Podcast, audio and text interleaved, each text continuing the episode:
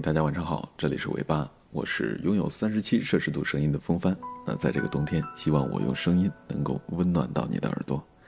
那今天晚上带给你的睡前故事来自南友先生的原创文章，名字叫做《谢谢你打我骂我，因为你真的心疼我》。每个人都会有人生的低谷，因为某一瞬间觉得自己撑不住的时候，其实真的很难挨。昨天下午，我抽空出去和一个某产品中国区负责人谈事情，在咖啡店里一谈就是好几个小时，从人生聊到工作。再到创业，再到情感。那在专业领域里，我总是可以拿出最佳的状态，一张嘴就能够天南地北的扯，一抬手拿着什么东西都能够做比喻。但其实呢，这几天我的心情都非常糟糕。这种糟糕来自于我内心的焦躁和不作为，来自于我没有鼓起勇气后对自我的愤怒。我们都是普通人。都要承接各方来的压力，都会有生活世俗的烦扰。即便大多数情况下脑袋是清晰的，但总有一些时刻我们会犯浑、会迷糊、会跌一跤，然后突然站不起来。而在我们面临这种迷糊、走不出困境的时候，我们需要安慰，需要鼓励，也需要有人一巴掌打醒你，一句话骂醒你。说到这儿呢，就想起。我身边的事儿。那一年，我们一个特别要好的朋友，他亲眼目睹了自己谈了五年的女朋友劈腿了。那女的嘲讽他穷，说他只是玩玩他，没想到他这么傻。然后这哥们儿就开始自暴自弃，从一节课都不逃的好学生，到每节课不是逃就是睡觉；从不抽烟的好青年，一夜之间能喊出各种牌子香烟的价格。从衣冠整洁的男人变成了一个满脸胡茬、衣衫不整的浪子模样。我们都很为他难过，陪他喝酒，看着他把一瓶一瓶的啤酒倒到肚子里，再看着那些酒混着胃液从他嘴里呕吐出来。劝过，鼓励过，但是没用。他开始放弃自己，也不再参加我们的集体活动了。到了那天，我永远记得那一年，那个晚上，我和他还有好几个兄弟一起坐在操场边上。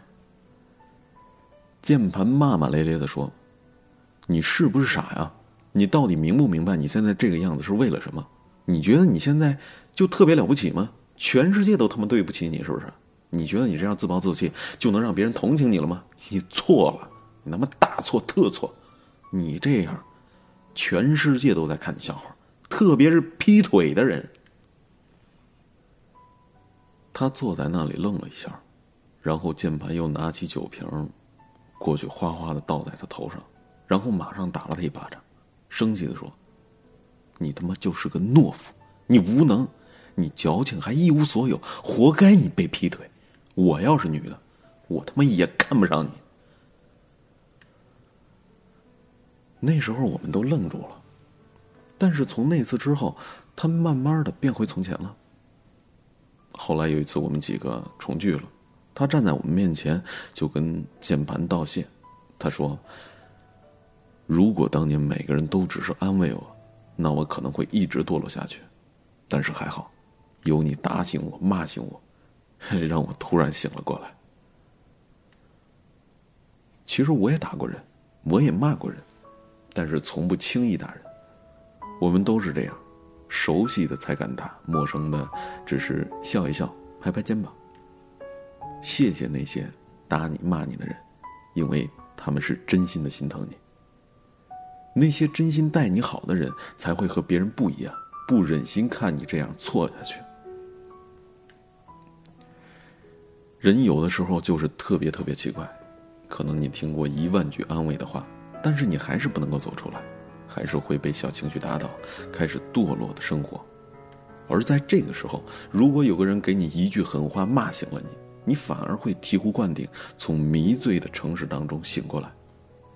就好像我们大多数人一样，嘴上都是可以安慰别人的话，写出来都是可以温暖别人的文字，但这事儿一到，到了自己身上，就变得没有办法好好安慰。和鼓励自己了。这就是我们经常说的“医者无法自医”，而这个时候，我们就需要一个好朋友，一个身边的人，来警醒深陷困境的我们。那我曾经看过这样一个故事，说的是儿子创业失败了，然后一蹶不振，终日流连赌博，不再振作。然后他的母亲一气之下，拿着棍棒去麻将馆里揍了他一顿，一边揍还一边骂。打完之后，母亲就坐在地上哭了。哭诉儿子，从小父母就离异，自己怎么把他拉扯大的？哭完就站起来大骂了一句：“你现在这个样子，我是你妈，我都看不起你。你凭什么放弃自己？我都还没放弃你。”然后转身就离开了。后来儿子重新振作了起来。虽然没有再创业新公司的成功，但是认真踏实的开起了一家小店，也是把生活过得是有滋有味了。当局者迷，旁观者清，总是需要有个人在你身边，当你看透世事时陪你掩饰，当你风风火火时陪你摇旗呐喊，当你需要拥抱时给你拥抱，当你需要清醒时给你狠话，赐你一个巴掌，一个拳头。网上有句话我很喜欢，说。你凭什么难过？自己不努力还有脸哭？活出个样来给自己看，给那些嘲笑过你的人看。是呀，不要失败的时候就像一个需要别人同情的乞丐，乞丐永远只能够得到怜悯，而得不到自信和尊重。一切你想要的，你都要克服当下的焦躁，马上去做，在逆境里杀出一条路，在悬崖峭壁上种出一朵花来。我有个习惯，当我想不清事情、觉得难过、想要放弃的时候，就会去城市里最热闹的地方，然后坐在路边看夜景、看人，把心里解不开的结都解开。那天我谈完事情之后，约了个姑娘，我们就在广州正佳广场坐着聊天从二十一点一直聊到了二十四点，从人来人往聊到人群散去。那天晚上，她给我拍了一张照片然后拿给我看，说：“你看你，现在都变成什么样子了？从前你出门穿什么？现在你出门还不如不穿呢。”我知道，他是说我现在变得很颓废，不像以前那般阳光了。狠狠的骂完我一顿之后，他说：“我知道，你最近可能是压力太大才会这样子的。”我看着手机里自己的样子。觉得自己都快忍不住自己了，对自己越来越放弃，没有要求自己变得更加好。那天晚上，我坐在那里，望着川流不息的车辆，听着马达发出的声响，车轮和地面摩擦的轰鸣，我巴拉巴拉的说了一大堆话。说完以后，我突然就好了。然后我看着手表说：“还有三分钟就明天了。”好，明天开始我要。重新做人。某些时候，我们走不出去，是因为没有人来打醒和骂醒自己。我们都享受赞美，但是却都忘记了忠言逆耳，却都忘记了那些认真打骂我们的人才是真心心疼我们的人。希望我们不要再沉沦错下去了。那今天早上醒来的时候。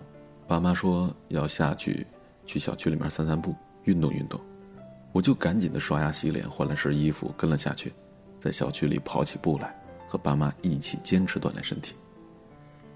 在出了一身汗之后，我更加清晰的认识到，原来很多事情真的没有到绝路，而是我们自以为到了绝路。只要我们愿意振作起来，其实很多事情一定有机会有转机的。就像清晨的雨露、阳光、小孩一样，充满了力量。感谢那些打醒、骂醒我们的人，让我们的人生有了新的开始一切都会好起来的。我们知道某些事情的到来不过是上天给我们的指示告诉我们要珍惜什么告诉我们接下来该怎么往前走。好了今天的故事就到这里了感谢你的收听。那无论你现在正处在什么样的状态我都希望你好好的尾巴也会一直陪着你。完了。祝你做个好梦，我们来个麦吻吧，嗯。